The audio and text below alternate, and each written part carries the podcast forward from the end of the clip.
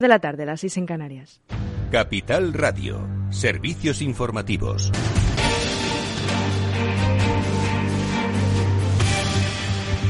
Buenas tardes. Actualizamos los datos de coronavirus en España, donde la incidencia acumulada se mantiene en 49 casos por cada 100.000 habitantes. Sanidad comunica 2.287 nuevos casos de coronavirus y 39 fallecimientos. Los casos semanales de COVID-19 en el mundo crecen un 3%, liderados por Europa y ambiente caldeado en el Congreso de los Diputados, donde los presupuestos generales del Estado pasarán previsiblemente su primer trámite parlamentario que tendrá recorrido con la intervención de los grupos hasta mañana jueves. El líder del Partido Popular, Pablo Casado, dice que irá a Bruselas si el presidente del Gobierno, Pedro Sánchez, no publica su pacto con Europa sobre las sobre la condicionalidad de los fondos europeos. Con esta advertencia, el líder del Partido Popular ha cuestionado que el Gobierno vaya a ejecutar los fondos europeos que va a recibir España. Pablo Casado vuelve a acusar al Gobierno de mentir y exige a un ausente presidente del Gobierno que haga público el pacto de condicionalidad para la recepción de los fondos o dice lo hará él mismo. ¿Por qué presupuesta 27.000 millones de euros de fondos europeos si solo se puede recibir 18.000 en el 2022 según el acuerdo que se firmó con la Comisión Europea? ¿Me lo puedo explicar? Y le voy a hacer otra pregunta, señor ausente presidente del Gobierno. ¿Por qué no publican el acuerdo del Gobierno de España con la Comisión Europea para saber la condicionalidad de la recepción de fondos? Le voy a decir algo. Si no lo hacen público esta semana, iremos al Parlamento Europeo y a la Comisión Europea a exigir que se publique y lo haremos público para todos los españoles. Ya está bien de mentir, hombre. Hay una cosa y aquí otra. Y la ministra de Hacienda y Función Pública, María Jesús Montero, acusa al Partido Popular de recurrir a los ataques personales y le saca la sentencia de la Audiencia Nacional. Montero ha aprovechado para recriminar al Partido Popular que compita con la ultraderecha en lugar de combatirla y también ha cargado contra los conservadores preguntando a esta bancada si pagará lo defraudado del impuesto de sociedades por la reforma de su sede en la calle Génova. También ha querido resaltar el apoyo de la Unión Europea que está prestando, dice, a España desde que aprobó el Plan de Recuperación, Transformación y Resiliencia.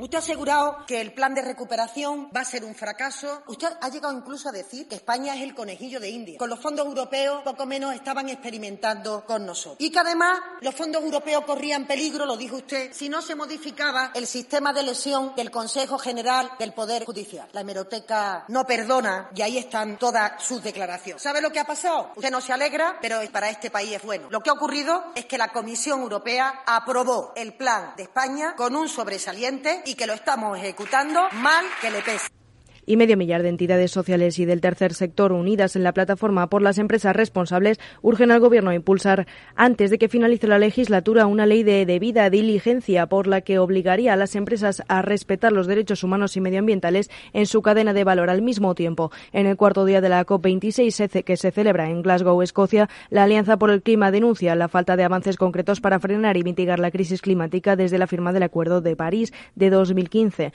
También la ONU acaba de publicar en el de la COP26 una guía de ayuda a las ciudades para enfrentar los costes climáticos desproporcionados que se prevén, pues alerta de que la emergencia climática podría elevar la temperatura media de las ciudades hasta 4 grados centígrados.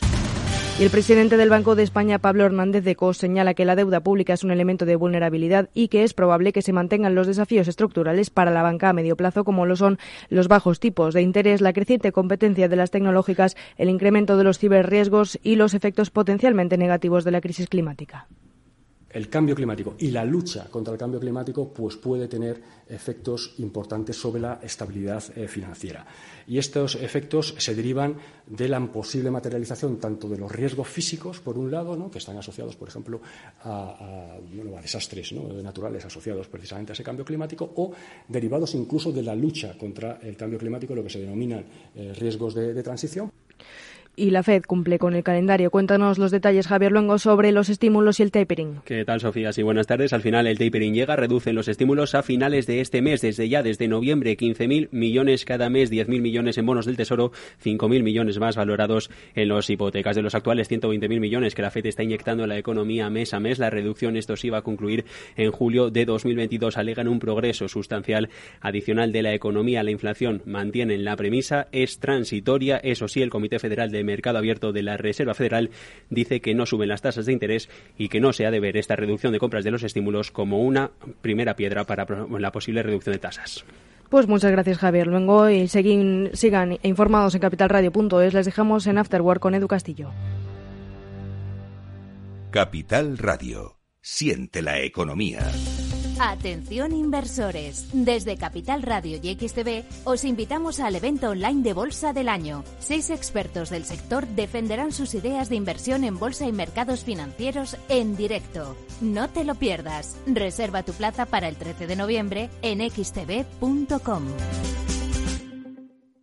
Te suena esto, ¿verdad? En tu futuro profesional debes ser capaz de encontrar soluciones. Actualiza tus competencias en el primer Salón Internacional de la Formación para el Empleo. Formando Futuro, los mejores agentes formativos, lo último en tecnología e innovación. Palacio Municipal de IFEMA Madrid del 16 al 18 de noviembre. Entrada gratuita. formandofuturo.fundae.es. Tras una colisión, la Unidad de Accidentes de Tráfico de Hospital Moncloa te ofrece tratamiento integral y personalizado, un experimentado equipo multidisciplinar y asistencia urgente las 24 horas. Citas al 620-317-747. Avenida de Valladolid 83, Madrid. En HLA Universitario Moncloa cuidamos de ti y de los tuyos. FinanBest, gestor automatizado líder en rentabilidad en 2019, 2020 y 2021 de acuerdo con expansión All Funds. Planes de pensiones y carteras de fondos de inversión indexados y activos. Rentabilidades pasadas no garantizan rentabilidades futuras. FinanBest, líder digital en inversión.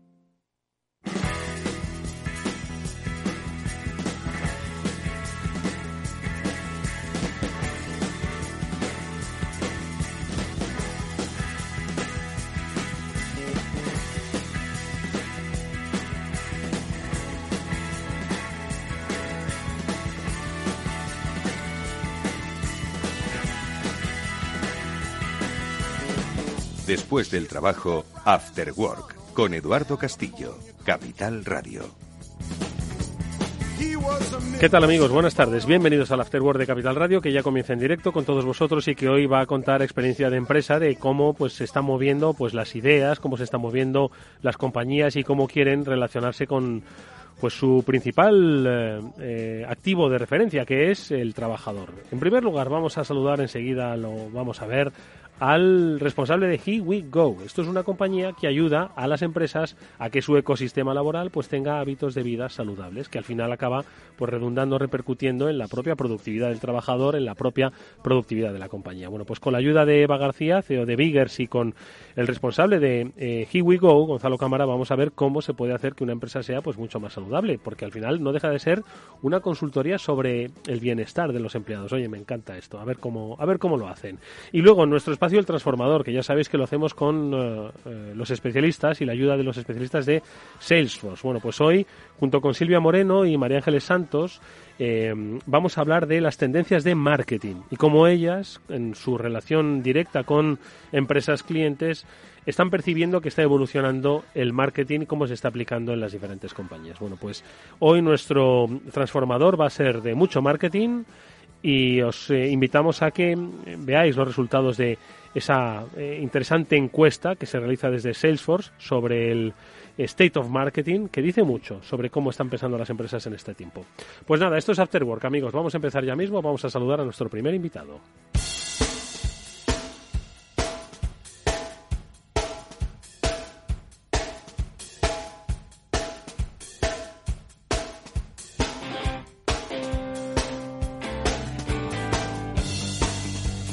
Eva García, ¿qué tal? ¿Cómo estás? Buenas tardes. Buenas tardes, Eduardo, muy bien. ¿Qué es lo que nos vas a proponer?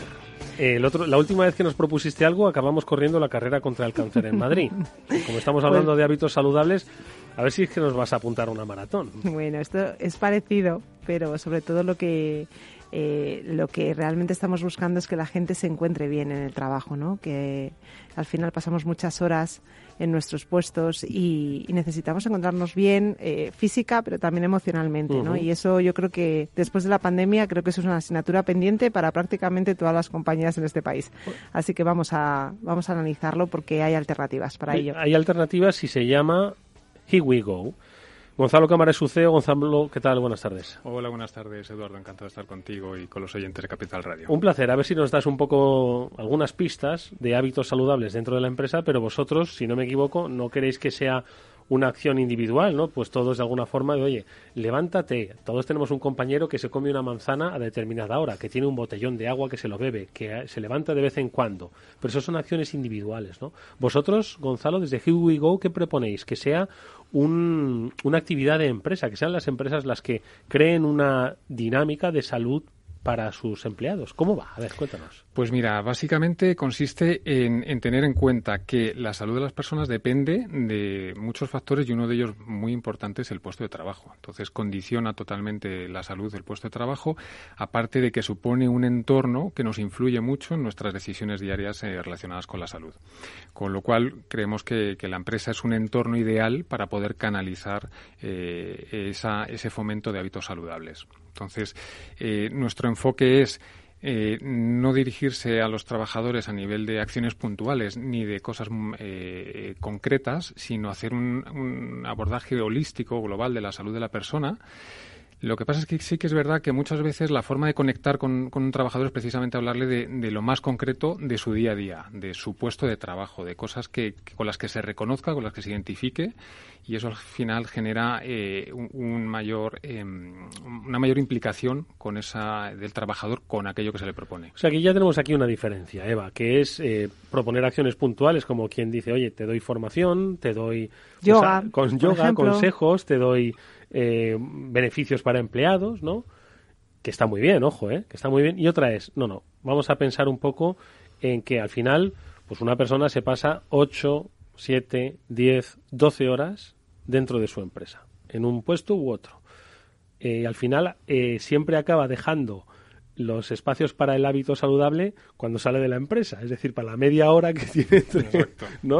oye, pues me quito media hora de comer y voy al gimnasio, o si no, antes de recoger al niño, tal, media hora, frente a lo que podríamos hacer durante ocho horas, digo, de media, ¿no? Que, que es como hacer ejercicio en, los ocho, en las ocho horas que estás ahí, se me ocurre pensar, ¿no? Sí, al, fin y al cabo es eh, eh, quitar del, del, trabajo, del entorno del trabajo, aquellos factores que nos pueden estar perjudicando cuando muchas veces ni siquiera lo sabemos. Muchas veces hacemos cosas mal y, y pueden pasar dos cosas. Una, que no seamos conscientes y otra, que seamos conscientes pero no seamos capaces de hacer los cambios que deberíamos hacer. Eh, y aquí al final de lo que se trata es de hábitos. Eh, se trata de convertir en un hábito algo que, como decías tú antes, algo puntual. Es una conducta que muy bien, pues si lo hago en un momento determinado puede ser muy interesante, pero no me va a generar un cambio sustancial en mi vida. Sí, claro, de la misma forma que hemos adquirido rutinas en el trabajo, pues queremos adquirir otras rutinas, pero con conocimiento, porque igual esas rutinas que tenemos de llegar a hacer esto, lo otro, igual como dices Gonzalo, nos están penalizando sin saberlo en nuestro, pues en nuestra salud, ¿no? Así es. Claro, yo creo además que es, eh, al final es fomentar un estilo de vida. es, es el, el entender que si yo estoy bien, todo va bien también, ¿no? Y sobre todo en el entorno de trabajo.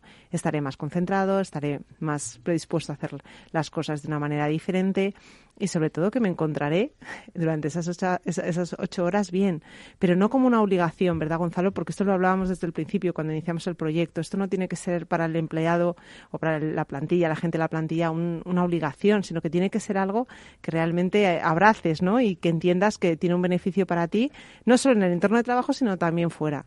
Entonces, porque al final es verdad que dentro de tu equipo puedes tener una persona que siempre le gusta salir a correr, pero siempre va a correr.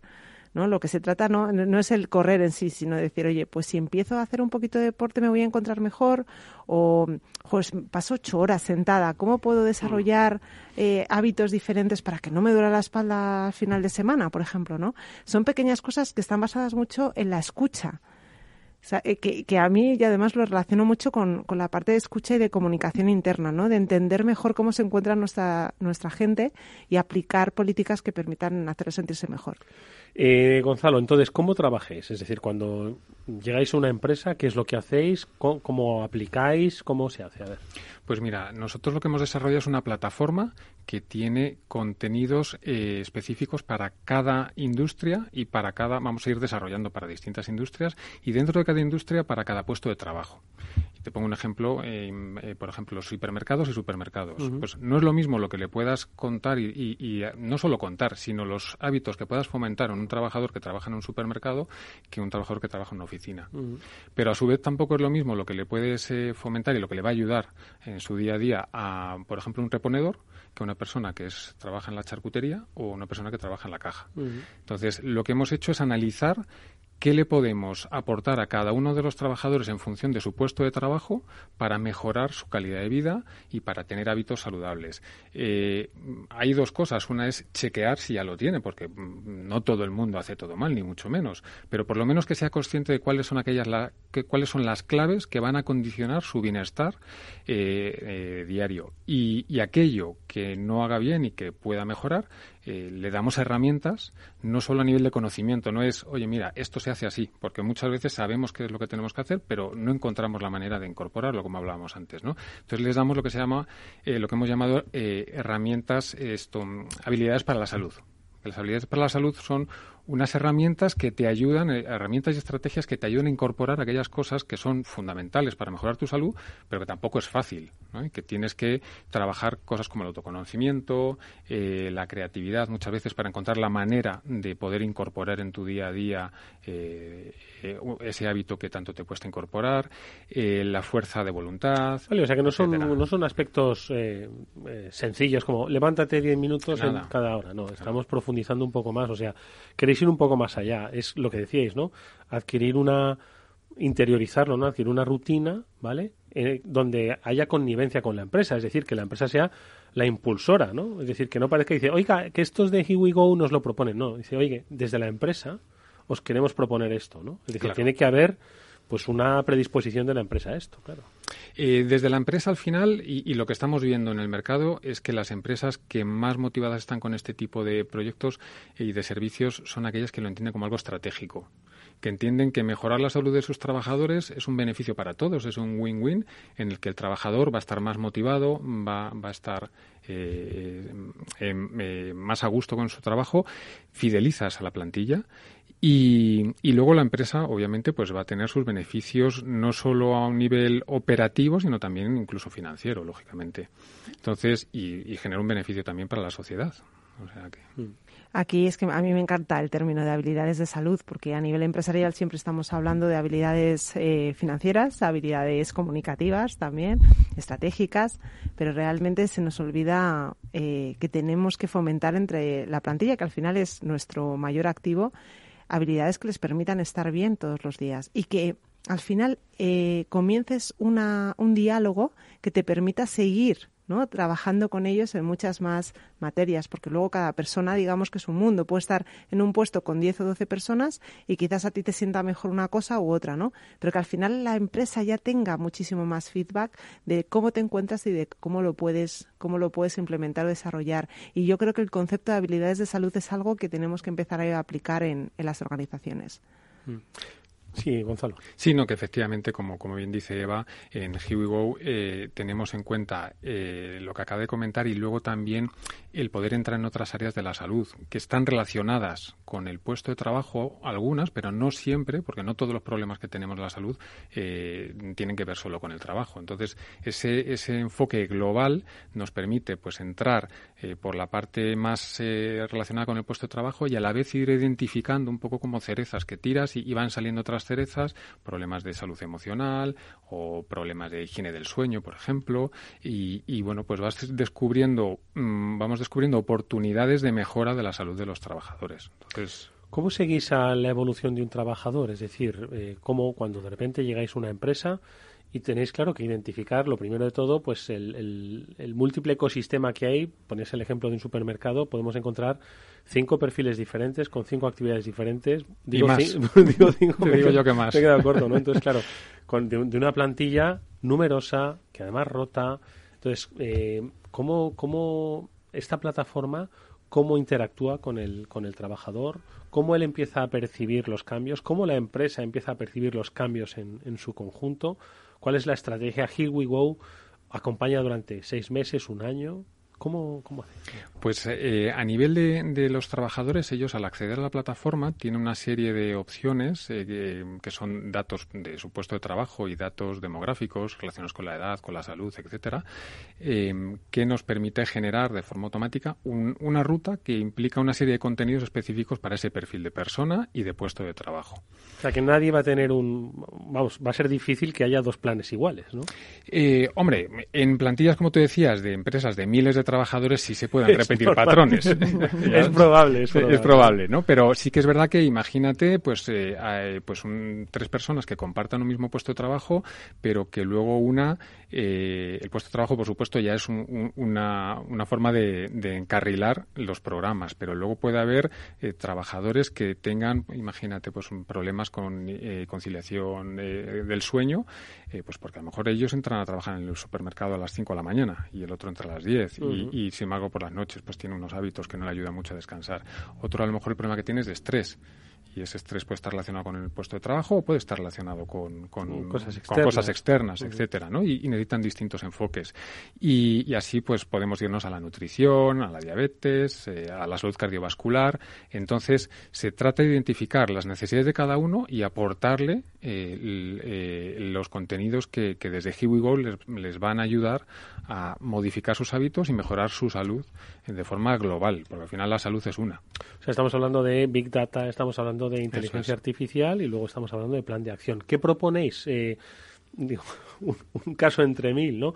Una vez que se identifica ese, ese patrón, se propone un, un plan de acción eh, que debe cumplir, que debe reportar, que debe seguir, que evoluciona, que afecta ¿no? al final a, a, esa, a ese análisis inicial, ¿cómo es? Exacto, pues eso lo que hacemos es monitorizar todo el proceso. Entonces, la monitorización tiene dos niveles. Por un lado, la parte del usuario eh, con sus test de salud que le va a permitir al usuario poder ver cómo va evolucionando su salud en función de unas métricas que están avaladas científicamente eh, esos datos a nivel de empresa eh, se agregan. La empresa no puede conocer los datos mm, de salud de un trabajador concreto, pero sí puede saber si, por ejemplo, los participantes de la plataforma, pues resulta que los de tal puesto de trabajo tienen un nivel de estrés muy por encima de la media o cualquier otra variable, ¿no? Entonces esos datos agregados se comparten en un, en un cuadro de mando con la compañía para que vea primero cuál es la foto inicial y luego cómo va evolucionando esa foto con el paso del tiempo según avanza el programa, los programas y la participación de los usuarios. Eh, y luego eso, a su vez, va generando unas métricas también mm, relacionadas con la productividad, eh, términos económicos eh, a nivel de empresa, etcétera, para que la empresa también vea cómo está impactando no solo sobre los trabajadores, sino a nivel operativo, a nivel financiero, el, uso de la, plataforma. ¿no? De... La medición. Y luego, por otro lado, un poco lo que hablabas de la inteligencia artificial y el Big Data, eh, lo que vamos haciendo es un, emparejamiento entre los resultados de los programas y, qué contenidos han tenido esos programas, de forma que la, la plataforma Higo va aprendiendo del uso de los usuarios, de forma que cuando llegue el usuario N mm, con un perfil X, ese perfil va a estar asociado a los mejores contenidos que han tenido los anteriores usuarios con ese mismo perfil. Entonces se va como afinando eh, los contenidos que van viendo los usuarios. y un último aspecto sobre el detalle, ¿no? Cuando esa propuesta pues se le hace a un trabajador, ¿cómo son esas propuestas? ¿La de levántate 10 minutos o intenta, porque también entiendo que es, decías antes, hay quien, tiene hábitos malos por la noche. Malos es igual quedarse viendo series hasta las 3 de la mañana y luego levantarse a las 8, ¿no? Entonces, que hace propuestas de que pues adelante un poquito las que aumente las horas de sueño, ese tipo de cosas. ¿o Pues se hacen ese tipo de cosas, pero no, no es una cuestión meramente comunicativa de mira, haz esto y ya está, sino te vamos a dar las herramientas también, pues por ejemplo, te pongo un ejemplo muy, muy aterrizado. Imagínate en un, charcutero es una persona que utiliza muchas veces al cabo del día, durante mucho tiempo, una máquina de cortar fiambre. Y la posición de su cabeza va a condicionar que tenga tensión muscular a nivel del cuello y le genera dolores de cuello, le pueda generar dolores de cabeza, etcétera. Lo primero que tiene que hacer es identificar si él tiene ese problema y de qué manera le afecta. Entonces, en paralelo a, lo que sería el conocimiento puro y duro de mm, nosotros lo que hacemos es a través de eh, contenidos audiovisuales, gamificación, fotos interactivas, etcétera, seleccionamos contenidos como este que te estoy diciendo de la colocación de la cabeza y trabajamos mucho con ellos como una lluvia fina para que ayude al, usuario a interiorizar que eso es importante en su vida. Pero en paralelo le vamos dando eh, los hábitos, eh, perdón, las habilidades de la salud de HeWeGo. Entonces, esto que llamamos Skills for Health, que es, oye, pues mira, para esto necesitas autoconocimiento, autoobservarte. Y entrenamos y trabajamos a través de la plataforma también esa, esa autoobservación, ese autoconocimiento que le va a ayudar, en este caso, a poder observar su postura en el trabajo, los dolores que le genera o no le genera, etcétera. Combinamos las dos cosas. Es muy interesante, Eva, esto. ¿eh? Sí, además es que el equipo de Here We Go, está formado por, por especialistas de la salud. Es decir, no, hay fisios, hay psicólogos, hay. Quiere decir que, que al final está avalado científicamente y está orientado para que realmente la gente pueda pueda eh, encontrarse mejor y pueda vivir mejor, ¿no? Que yo creo que es la, yo creo que esto es un reto para los departamentos de recursos humanos, porque siempre estamos diciendo hay que cuidar del empleado, pero realmente siempre lo, lo planteamos desde una manera más global, ¿no? Y, yo creo que aquí nos metemos realmente en, el problema e intentamos darle solución. Y más hoy que con eh, la pandemia, que hablábamos antes de entrar en el estudio, ¿verdad? Se ha cambiado absolutamente los hábitos de vida y, salud en el trabajo, en nuestra casa, emocionalmente, eh, en el teletrabajo. Ahora volvemos otra vez a la presencialidad. Entiendo que eso lo habéis notado y las empresas también lo han notado, cómo eso está afectando a la propia salud física y emocional de sus trabajadores, ¿no?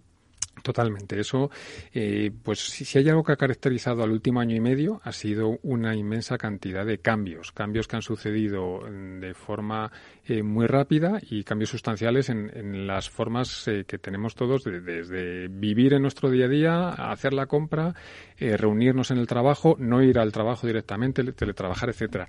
Y casi te diría que el, mayor estresor que ha generado en todo esto es el cambio, el, mero hecho de que haya un cambio constante y, y lo que es necesario es generar una capacidad de adaptación al cambio. Entonces, eh, desde Hugo, por ejemplo, el, foco en, este aspecto lo ponemos en la gestión del cambio, ayuda a las personas a saber gestionar el cambio. Es un enfoque emocional que nos va a ayudar de forma transversal a manejar cualquier otra situación de nuestro día a día. Entonces, eh, con, un programa que ayude a la gente a gestionar los cambios y la incertidumbre, pues todo es mucho más fácil. ¿Qué te parece, Eva? Pues sí, es que ahí está el reto, yo creo. El entender que hemos cambiado y el ver desde las adelantarnos, es decir, yo creo que durante la pandemia el problema que ha habido es que las empresas nos pilló a todos esto de sorpresa y hemos necesitado muchos meses y mucho tiempo para adaptarnos. Entonces, lo que tenemos ahora es que trabajar en herramientas, en estrategias que nos permitan estar preparados porque no sabemos lo que va a ocurrir ya, ¿no? Entonces, esa incertidumbre la tenemos que convertir en seguridad, en confianza. Y para eso tenemos que trabajar con nuestra gente, porque de nada sirve que yo como directora general esté segura si mi gente no lo está. Entonces tengo que trabajar con ellos para crear ese, ese entorno de, seguridad y de confianza y de saber que podemos estar preparados si vuelve a pasar algo parecido o, bueno, pues diferente, pero dentro de ese proceso de cambio. Oye, me he dejado para el final la pregunta inicial. ¿Cómo surge Here We Go? Porque al final entiendo que hay una idea, una experiencia, una reflexión. ¿Cómo nace? Pues mira, nace principalmente de que eh, los, fundadores somos Ana Ortega, mi socia, que es psicóloga, y, yo que soy fisioterapeuta. Trabajamos los dos hace unos años como formadores, como colaboradores en un programa de promoción de hábitos saludables. Y la experiencia fue bastante decepcionante. Eh, y, porque vimos que el mercado en general pues no estaba ofreciendo no estaba haciendo cosas eficaces ni eficaces ni eficientes porque no se producían cambios en las personas que participaban rellenaban horas no exacto. pero poco más. Y, y además llegaba poca gente. Empresas de miles de trabajadores organizaban sesiones en las que participaban 10 20 trabajadores y ya está, ya lo hemos hecho. Y, los otros 2.990, ¿qué hacemos con ellos? Entonces dijimos, bueno, vamos a, trabajar en, un formato que realmente genere el cambio y que realmente pueda llegar a todo el mundo. Y eso es Here We Go. Bueno, pues eh, y llegarán, y llegarán. Yo creo que mm, has eh, planteado, Gonzalo, un, un aspecto muy interesante y es el de cómo nos encontramos nosotros emocionalmente y cuáles son esos pequeños hábitos, esas pequeñas trampas inconscientes a las que estamos acostumbrados, pero que quizás son las que están pues provocando, bueno, mm, que no estemos al 100% ni física ni, ni, ni, laboralmente, ¿no? Y yo creo que esa reflexión que haces, esa invitación a empresas que sus ecosistemas laborales analicen cómo están sus empleados y máximen estos tiempos de cambio tan bruscos, creo que es una muy buena propuesta y sobre todo, bueno, pues va a mejorar la vida de las personas y la vida de las empresas. Así que toda la suerte del mundo os deseamos. Mañana voy a echarme un vistazo a mí mismo Porque yo creo que durante este ratito de entrevista he hecho cuatro o cinco cosas que las hago siempre y que podrían mejorar un poquito mi vida si las cambio. Ya te lo preguntaré. Gracias, Gonzalo. Encantado. Muchísimas gracias, Eduardo. Un eh, placer. Eva, que nosotros nos vemos eh, la próxima la semana, que viene. Muy bien. Como siempre, con buenas experiencias de empresa. Gracias, Eva. Gracias a ti.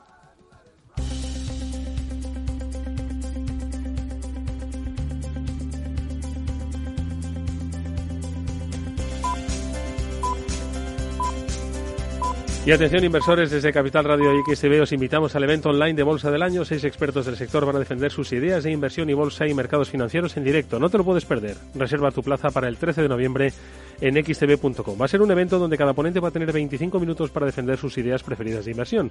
Y vamos a contar con expertos como Alejandro Estebaranz, de True Value, como Pablo Gil, exdirector de análisis de Banco Santander, Rocío Recio de Cobas o Carlos Romero de Valor. Van a ver también muchos otros expertos y analistas. Y toda esta información de un evento que por cierto es gratuito la tenéis en xtv.com.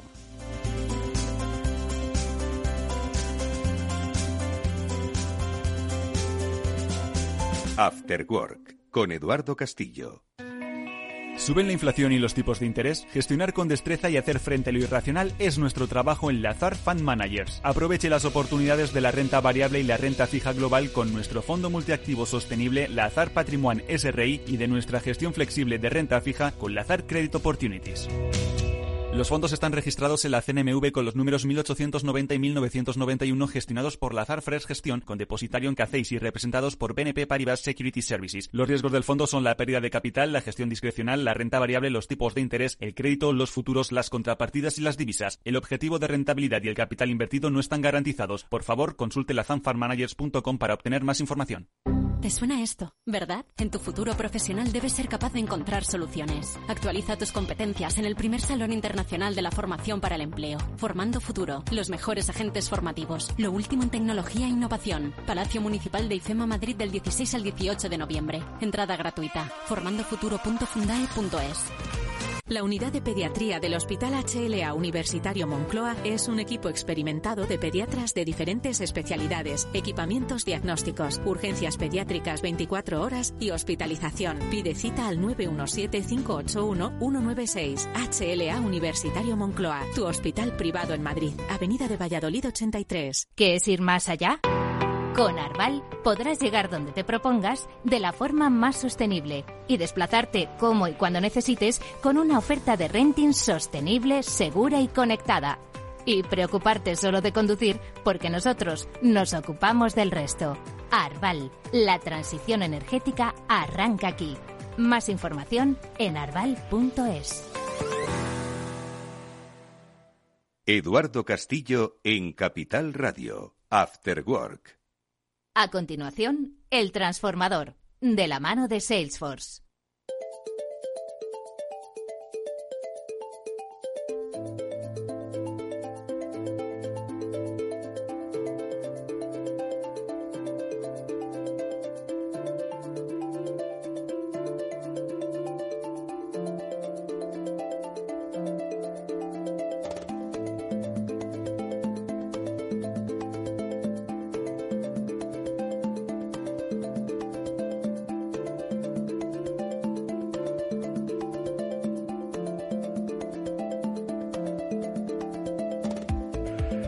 Bienvenidos a una nueva edición del Transformador. Ya sabéis que es nuestro espacio dedicado al mundo de la transformación digital que realizamos con los especialistas de Salesforce. Y hoy son dos especialistas las que nos acompañan para hablar de marketing, por supuesto, y su imbricación dentro de las estrategias de las compañías y dentro de mm, su propia digitalización y cómo contribuye a conectar más con el cliente. Nuestras invitadas hoy son Silvia Moreno y María Ángeles Santos. Ambas son vicepresidentas especializadas en el área de marketing cloud de Salesforce. Y con ellas, como digo, vamos a hablar del estado del marketing para que las empresas que nos estáis escuchando, bueno, pues entendáis qué están pidiendo los clientes, cómo está cambiando el cliente y cómo vosotros os podéis adaptar a esas nuevas necesidades. Silvia Moreno, muy buenas tardes, bienvenida. Buenas tardes, encantada de estar hoy aquí con vosotros. Igualmente, de que participes en este transformador junto a María Ángeles Santos. María Ángeles, buenas tardes, bienvenida. Buenas tardes y muchas gracias por la invitación. Esperamos que sea amena esta, esta sesión. Va a ser amena e instructiva, sobre todo eh, instructiva porque eh, vamos a daros datos a todos los que nos estáis escuchando. Datos sobre lo que piensan las empresas, grandes empresas, eh, en voz o en boca de sus responsables de marketing. El State of Marketing, que es ya una referencia de Salesforce, es un informe, es un estudio, es una encuesta que mm, pues precisamente trata de ver eso, cómo es el estado, cómo está el estado del marketing, qué es lo que piensan los responsables de marketing de las compañías, cómo ven no solo el futuro de sus departamentos, sino también en la relación con los clientes. Y esto es, si no me equivoco, Silvia, María Ángeles, pues uno de los aspectos, sobre todo más recientes que tenemos, porque ya el último State of Marketing lo tenemos ya sobre la mesa, ¿no? Silvia. Así es, efectivamente. Em, es un informe que llevamos realizando durante siete años consecutivos eh, y hacemos una encuesta a este año más de 8.200 líderes del marketing de diferentes países, en este caso 37. Y este año hemos incluido a más de 200 personas españolas eh, de diferentes empresas, expertos en marketing, contestando y aportando su granito de arena. Y además eh, comentamos tanto macro tendencias como prioridades y como bien has dicho tú, eh, se van a comentar números y lo que nos gusta destacar es que en algunos los marketers suspenden y en otras sacan muy buena nota. Madre mía. Eh, vamos con lo de la buena nota, ¿no? Bueno, habéis hablado de macro tendencias y prioridades, ¿no? Comentamos las macro tendencias para que la gente se haga una idea. Es decir, al final eh, lo que vamos a comentar aquí es cierto que a los especialistas en marketing nos va a interesar, pero os debe interesar a todos los que formáis parte de las estructuras de las organizaciones, porque luego veremos que el marketing no es una, no es una isla, ¿no? no es un departamento compacto, aunque les miréis con cierto reojo, pero no. Tenemos que trabajar y entender un poco cuáles son las tendencias para poner toda la estrategia en común. ¿no? Entonces, vamos, si os parece, Silvia María Ángeles, con las macro tendencias. ¿Qué ha dicho el State of Marketing? Venga, una de ellas. Pues la primera macro tendencia es buena, ¿eh? Es que los marketers ven el mercado con optimismo que más de la mitad ven que sus empresas van a incrementar los ingresos en los próximos 12 meses. Entonces, para los responsables de marketing de nuestras compañías, eso es una muy buena noticia. Y lo que han intentado es integrar esos KPIs de ventas a su día a día de marketing. Entonces, están bastante más optimistas de lo que venían estando el año anterior o los anteriores. Sí, especialmente después de lo que se ha vivido, ¿no? Y como un poco la economía global, pues estaba más o menos eh, eh, dirigiéndose, ¿no? Entonces, bueno, pues yo creo que es un, aspecto muy positivo. Crea un escenario de futuro donde hay que aprovechar las oportunidades. Si están viendo que hay un crecimiento, hay que aprovechar las oportunidades. ¿Qué más aspectos? A ver, Silvia. Efectivamente, hemos visto un cambio de hábitos absoluto, mucho más digital en todos, de todos como consumidores, somos después de lo que lo vivido en este último año y medio más digitales. Sin duda, podemos alegarnos de esto como uno de los avances o progresos de la, de la pandemia. De hecho, si lo pensamos a título individual, em, hemos comprado online cosas que nunca antes hubiéramos pensado, ¿no? Hemos comprado frescos, eh, gafas de ver. ¿Cuánto y qué hemos comprado? si cada uno lo piensa, ¿verdad? Efectivamente. Hemos visto también una evolución importantísima en aquello que son bienes de consumo, viendo cómo empresas que solo, solo vendían a través de terceros, como pueden ser cerveceras o empresas de congelados o incluso empresas de papel higiénico, que han puesto a, la mira de todos el poder comprar directamente de ellos. Mm. Entonces, bueno, estos cambios de hábitos son realmente una macrotendencia que viene, por supuesto, respaldado de la tecnología. De hecho, en, en esta encuesta, en este State of Marketing, vemos como más del 90% de las empresas españolas usan un software para la gestión de relación con sus clientes, que realmente es un porcentaje altísimo, así como diferentes herramientas de analítica o, medición. Mm. Y, y, sin duda también la pandemia nos ha traído mm, nuevos canales que usamos que tienen más valor en la comunicación, como redes sociales. ¿Quién no está apuntado, por así decirlo, a una red social? Y esto lo hemos visto en España como una evolución eh, exponencial. Y a nivel global, en todo el mundo hemos visto como un canal ha sido también muy importante el vídeo el audiovisual. ¿no? Exacto. Antes decías, ¿no? Eh, que se abre el, espectro de clientes, ¿no? Llegar a otro tipo de clientes. Recuerdo que el, transformador de la semana pasada eh, de hace dos semanas, perdón, cómo pasa el tiempo, cuyo protagonista fue Cosentino, nos hablaba de cómo se habían aproximado a sus clientes tradicionales, ¿no? Pues a arquitectos, a diseñadores, pero también habían llegado al cliente final facilitándole eh, que tuviese pues un contacto mucho mayor y mucho más cercano gracias a pues el análisis, los datos, el software, el acercamiento con el cliente principal eh, de, Cosentino. Estuvimos hablando del B2B2C, ¿no? Entonces, esto que has explicado, Silvia, lo refleja perfectamente. Pero, ¿qué más eh, aspectos, a ver, este State of Marketing? Pues también nos trae em, un, nuevo paradigma en la colaboración, en la forma de trabajo. Ya no estamos todos en la oficina como antes, ¿no? Tenemos una plantilla distribuida y eso afecta tanto a cómo trabajamos o cómo colaboramos internamente, pero también con nuestros clientes. Y mm, bueno, pues vemos cómo ha cambiado la forma de relacionarse. De hecho, eh, también por, como decías tú, que vamos a aprender esta tarde, em, vemos eh, los datos nos arrojan que los marketers de, España nos dicen que un 50% piensan que vamos a trabajar de una forma híbrida, es decir, parte en remoto, parte en presencial en, en la oficina siendo un 8% solo los que piensan que va a ser todo en remoto. Pero sin duda, esto está aquí para quedarse, este cambio de forma de trabajo. Y esto es otra macro tendencia que, vemos a nivel global. Mm, recuerdo cuando en otro de los transformadores, ya hace tiempo, nos hablaron de que la pandemia había favorecido pues un nuevo, eh, una nueva forma de relacionarse con el cliente donde se había llegado a comprar eh, una residencia a través de una, pues obviamente, ¿no? Un, proceso de digital y visita virtual en tiempo real,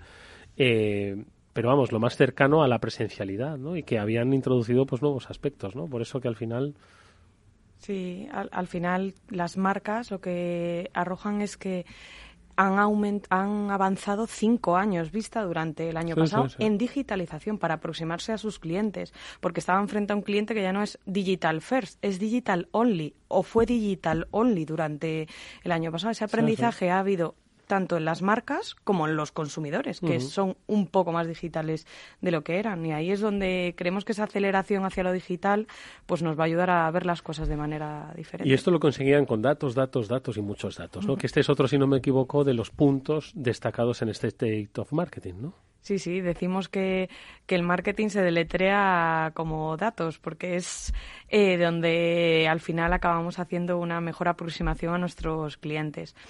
Eh, los datos dicen que en el 2020 eh, los clientes o, las marcas tenían ocho fuentes de datos, pero que el año que viene ya van a tener 14. Entonces, este crecimiento y esta gestión de datos eh, les complica la manera de aproximarse a, sus clientes.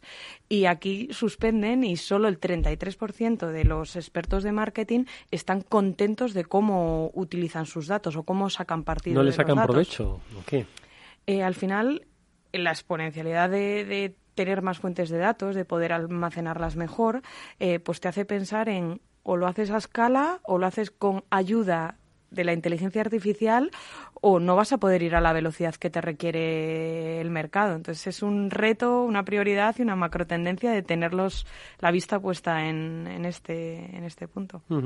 Y una última macro tendencia que ha dado este State of Marketing eh, sobre las métricas, ¿no? Creo que es mi favorita, porque tiene que ver con, con, cómo los KPIs de los responsables de marketing han evolucionado a unos KPIs mucho más globales. De hecho, los KPIs de los CMOs se alinean con los KPIs de los CEOs, de los responsables globales de las compañías. Y encontramos KPIs bastante mm, diferenciales que son que a los responsables de marketing les miden por la satisfacción del cliente o la experiencia del cliente, KPIs habituales de atención al cliente.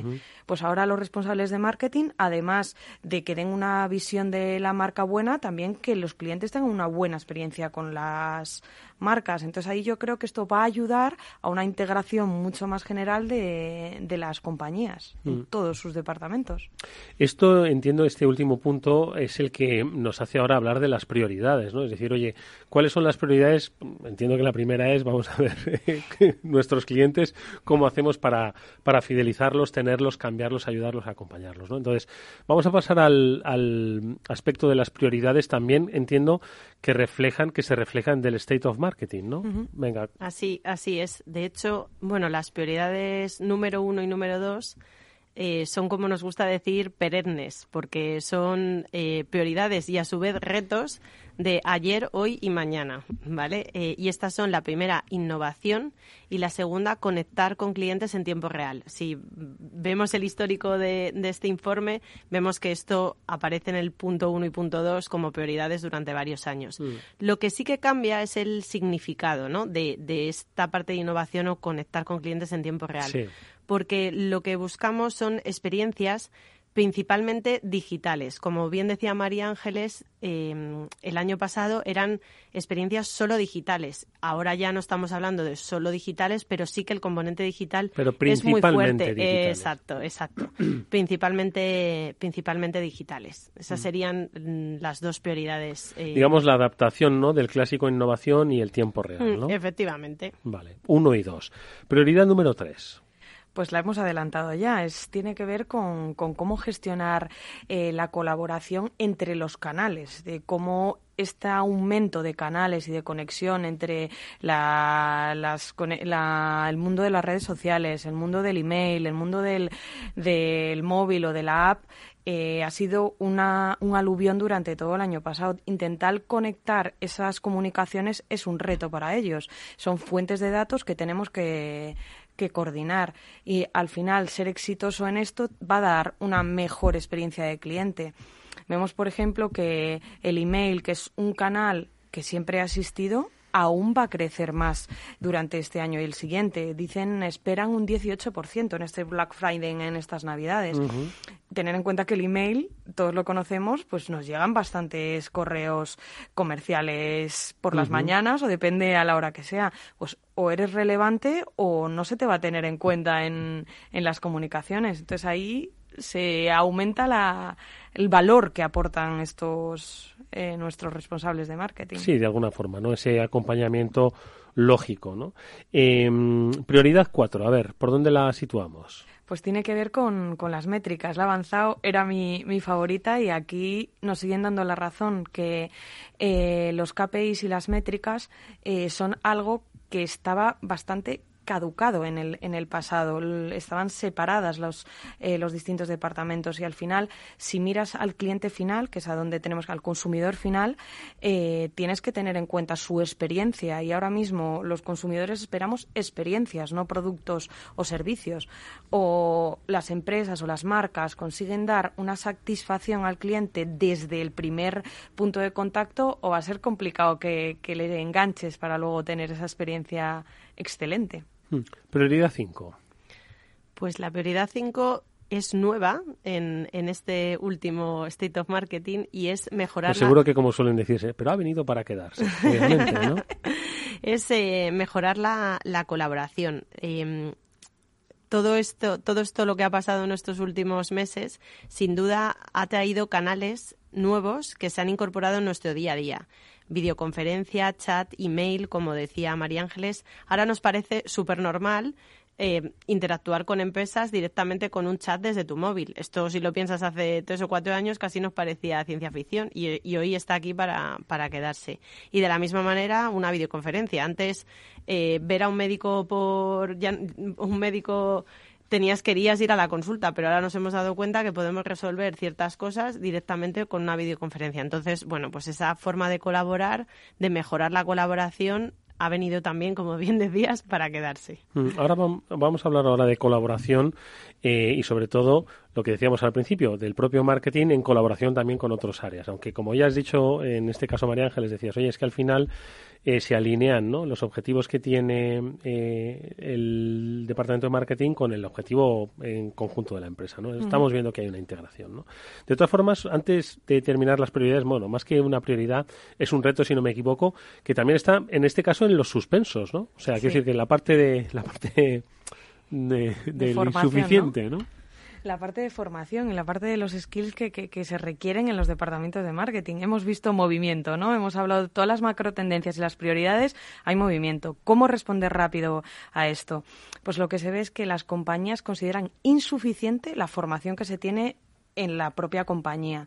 Y al final los, eh, las capacidades o lo que se necesita para un departamento de marketing tenga la visión completa que nos ha dicho nuestro estado de marketing, son, se necesitan perfiles creativos y de contenidos, de comunicación, que esos son perennes, como decía Silvia antes, esos siempre han estado en los departamentos de marketing, pero vamos a necesitar a expertos de datos y expertos de digital mm. para poder cerrar el círculo. Y esto no puedes esperar mucho tiempo para conseguirlo. Tienes que tener esa, ese conocimiento dentro de la, de la casa o, buscar colaboración para. Sí, estamos hablando de los equipos multidisciplinares, ¿no? En esa materia de marketing, de empresa de comunicación, pero sumarle el dato y las competencias digitales, ¿no? Es algo yo creo que es básico para cualquier área de desarrollo, ¿no? dentro de las compañías.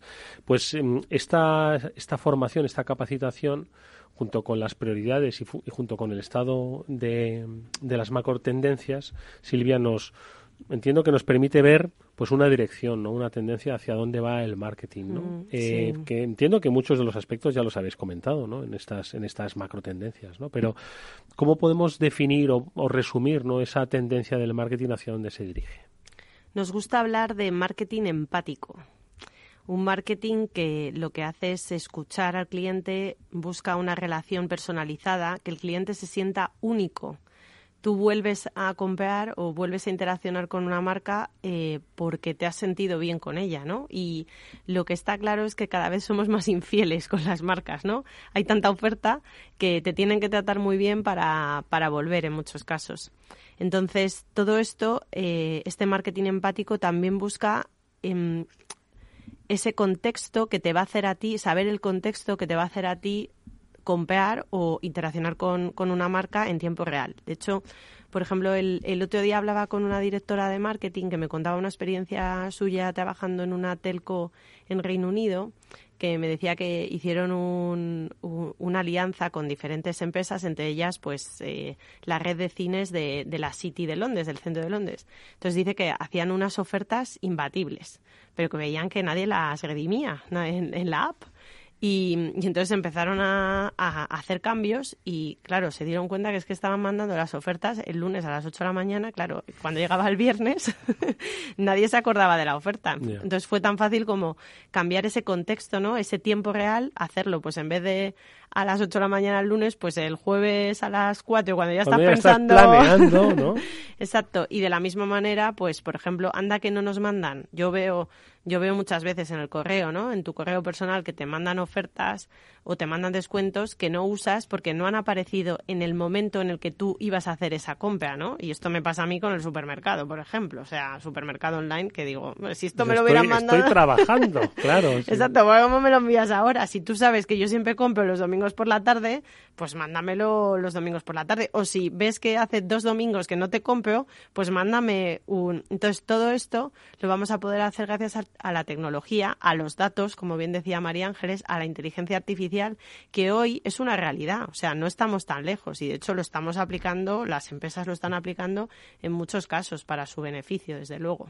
Y esto, eh, un, aspecto más, eh, requiere, como decimos, de colaboración. Es decir, que el marketing mire a otros lados, que no solo mm, mire como antaño entonces, bueno, pues vamos a ver, al cliente y yo solo me focalizo en él. Y por eso, pues envío lo de los cines a las 8 de la mañana los lunes. Entonces, hay que escuchar, leer y colaborar, ¿no, María Ángeles? Sí, así es. A ver, yo creo que este año también lo que hemos visto es eh, que cuando nos proponen un, proyecto o un reto, un director de marketing, ya no es un reto suyo, es un reto de su compañía, una estrategia común que va eh, a mejorar la atención al cliente, va a mejorar las ventas y va a mejorar la comunicación que tenemos con el cliente. Los proyectos suelen ser proyectos transversales y aquí no hablamos ya de tecnología, tenemos que hablar de cómo vamos a mejorar el, foco común que, esos KPIs que les han hecho cambiar a los eh, directores de marketing hace que colaboren mucho más entre, entre ellos yo creo que ha facilitado la colaboración dentro de las empresas, ha facilitado y no estar en remoto o estar en digital, pero al final yo creo que sí que nos hemos hecho más eh, colaboradores o más ayudadores entre las situaciones de crisis que hemos podido vivir, pues que entre, entre nosotros nos ayudemos y saquemos objetivos comunes para que la empresa salga adelante. Bueno, pues hay empresas que han hecho estos deberes o se han adelantado estos deberes, obviamente con ayuda, colaboración, porque se trabaja, se, se, se trata de trabajar de manera conjunta con especialistas que ayudan a entender, a comprender, a implementar, a aplicar y aprovechar. Eh, y digo que estas empresas que hicieron bien los deberes, pues tuvieron su recompensa. Y es que hace poco se celebró la gala de los eh, premios Eficacia en el que, pues además, una gala impulsada por Salesforce, en el que se, pues un par de, bueno, algunas empresas se llevaron el premio. Yo me, gustaría que me dieseis un ejemplo de, de, empresa, ¿no? Pues que lo hizo bien y por qué se llevó el premio. A ver, eh, eh, Silvia, háblame tú de, una empresa, ¿no? no Vamos a mantener el, el anonimato de la empresa, pero ¿qué es lo que hizo bien esa empresa? Bueno, fíjate, eh, la verdad que esta gala de premios Eficacia, que son los premios eh, a la comunicación comercial, se celebró el jueves pasado, el 28 de, octubre. En es que es con ese nombre Eficacia, es decir, oye, qué eficaz Claro, claro. De hecho, bueno, le pedimos a varios de nuestros clientes que hicieran un vídeo, ¿no? Que dijeran que es eficacia para, ellos, con Salesforce, ¿no? Entonces, eh, bueno, pues por ejemplo, una empresa de logística lo que, lo que dijo es que para ellos eficacia con Salesforce es el poder poner a disposición de cualquier cliente el poder cambiar la hora de entrega de un paquete y la dirección solamente con un clic. Esto, Bueno. hoy Madre en, mía. Hoy en día, eh, Que, lo hacemos todos los días y nos parece una bobada, ¿no? Pero hay tecnología detrás y esto hace cuatro o cinco años no era El no voy a estar en casa rápidamente lo cambiamos, claro, madre mía. Claro, claro, claro. Pues chapó, ¿eh? Porque sí, porque han ayudado a muchos. Sí, sí. A ver, María Ángeles, Otra ¿con cuál te quedas tú? Eh, una empresa hotelera que durante la pandemia tuvieron situaciones para poder reaccionar rápido, que habían sido capaces con nuestra tecnología de poner en marcha 20 reacciones a lo que hacía el cliente eh, con atención al cliente, con las reservas que habían quedado canceladas, poder reactivar eh, fechas. Todo eso fueron capaces de hacerlo con tecnología. Entonces ahí la eficacia vino porque no tenían otra manera de, ¿eh? responder. Mantuvieron la sangre fría y dijeron, vamos a ver qué es lo que hay que hacer con nuestros clientes en una situación tan excepcional para ellos como para nosotros. ¿no? Supieron reaccionar y por eso se llevaron el premio el premio eficacia. Oye, pues eh, la verdad es que sí que hay que estudiar en marketing, ¿eh? Lo digo porque uno pensaba que había estudiado todo, pero ahora resulta que llega el State of Marketing que evoluciona algunas, cambia otras e implementa unas nuevas. En vuestro caso os toca estudiar de nuevo porque lleváis ya tiempo en el marketing o, o, no tanto, o sí? ¿Cómo, ¿Vuestra historia del marketing dónde empieza? A ver. Bueno, pues justo estábamos hablando de esto antes de entrar, que, bueno, eh, María Ángeles y yo tenemos un inicio común, que es que las dos estudiamos Ingeniería de Telecomunicaciones. Muy, apropiado para muy el apropiado marketing. Para, para el marketing. Y de hecho hicimos el proyecto fin de carrera en, en una empresa alemana que fue la que inventó el MP3. Eh, que se llama Fraunhofer Institute. Y allí estuvimos todo el rato ¿El MP3 es alemán? Sí, sí, sabía Fíjate lo que aprendes. y allí estuvimos haciendo, programando, haciendo ceros y unos y cuando salimos de allí dijimos, esto no lo volvemos a hacer. que me den otra cosa más friendly y eficaz, ¿no? Pues Exacto. Al final, pues nos gustaban más las relaciones humanas. Eso fue, fue un hecho muy técnicas, entendemos los datos, pero las relaciones humanas nos gusta más y el marketing, como hemos dicho, dicho antes, tiene sus distintos sabores, se necesitan creativos, se necesita gente de contenidos, comunicación y, por supuesto, pues gente como Silvia y como yo. Pues ellas son Silvia Moreno y María Ángeles Santos, ingenieras de telecomunicaciones, profesionales del marketing, ambas son vicepresidentas expertas en marketing cloud. Y hoy nos han traído el estado del marketing y hacia dónde van las tendencias. Tomad buena nota, amigos, porque de ello va a depender pues la eficacia que muchos creen que van a ver, pero ojo, hay que trabajarla. Silvia y María Ángeles, muchísimas gracias, ha sido muy interesante. Muchas gracias, buenas tardes. A ti, buenas tardes. Nosotros, amigos, nos despedimos hasta mañana, que volveremos como siempre a la misma hora en el Afterboard de Capital Radio a las 19 horas en directo. Estará Néstor Betancor gestionando técnicamente el programa y os hablará, como siempre, encantado de hacerlo, Eduardo Castillo. Adiós.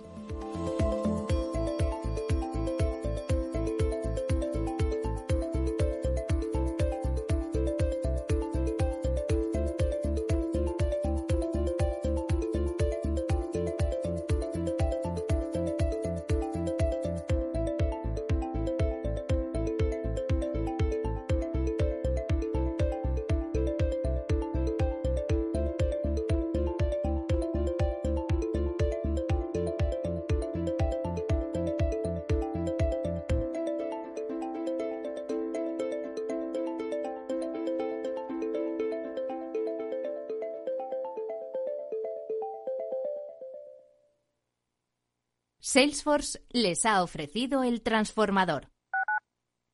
Escuchas Capital Radio, Madrid 105.7, la radio de los líderes. Gráficas Naciones. Más de 50 años de experiencia en el sector de las artes gráficas. Apostamos por la última tecnología tanto en impresión offset como en digital y gran formato. Realizamos todo tipo de impresión. Tarjetas de visita, folletos, libros, vinilos, decoración y montaje de stands. Más información en el 91 629 2145 o en gráficasnaciones.es. Esto te estás perdiendo si no escuchas a Luis Vicente Muñoz en Capital, La Bolsa y la Vida. Xavier Ferraz, profesor de ESADE. Europa no lo ha hecho y el problema ahora lo tenemos aquí, ¿eh? porque Europa en este momento no es autónoma en semiconductores. Eso quiere decir que si no nos venden, nos vamos directamente al paleolítico, ¿eh? sin ser alarmistas. No te confundas. Capital, La Bolsa y la Vida con Luis Vicente Muñoz, el original.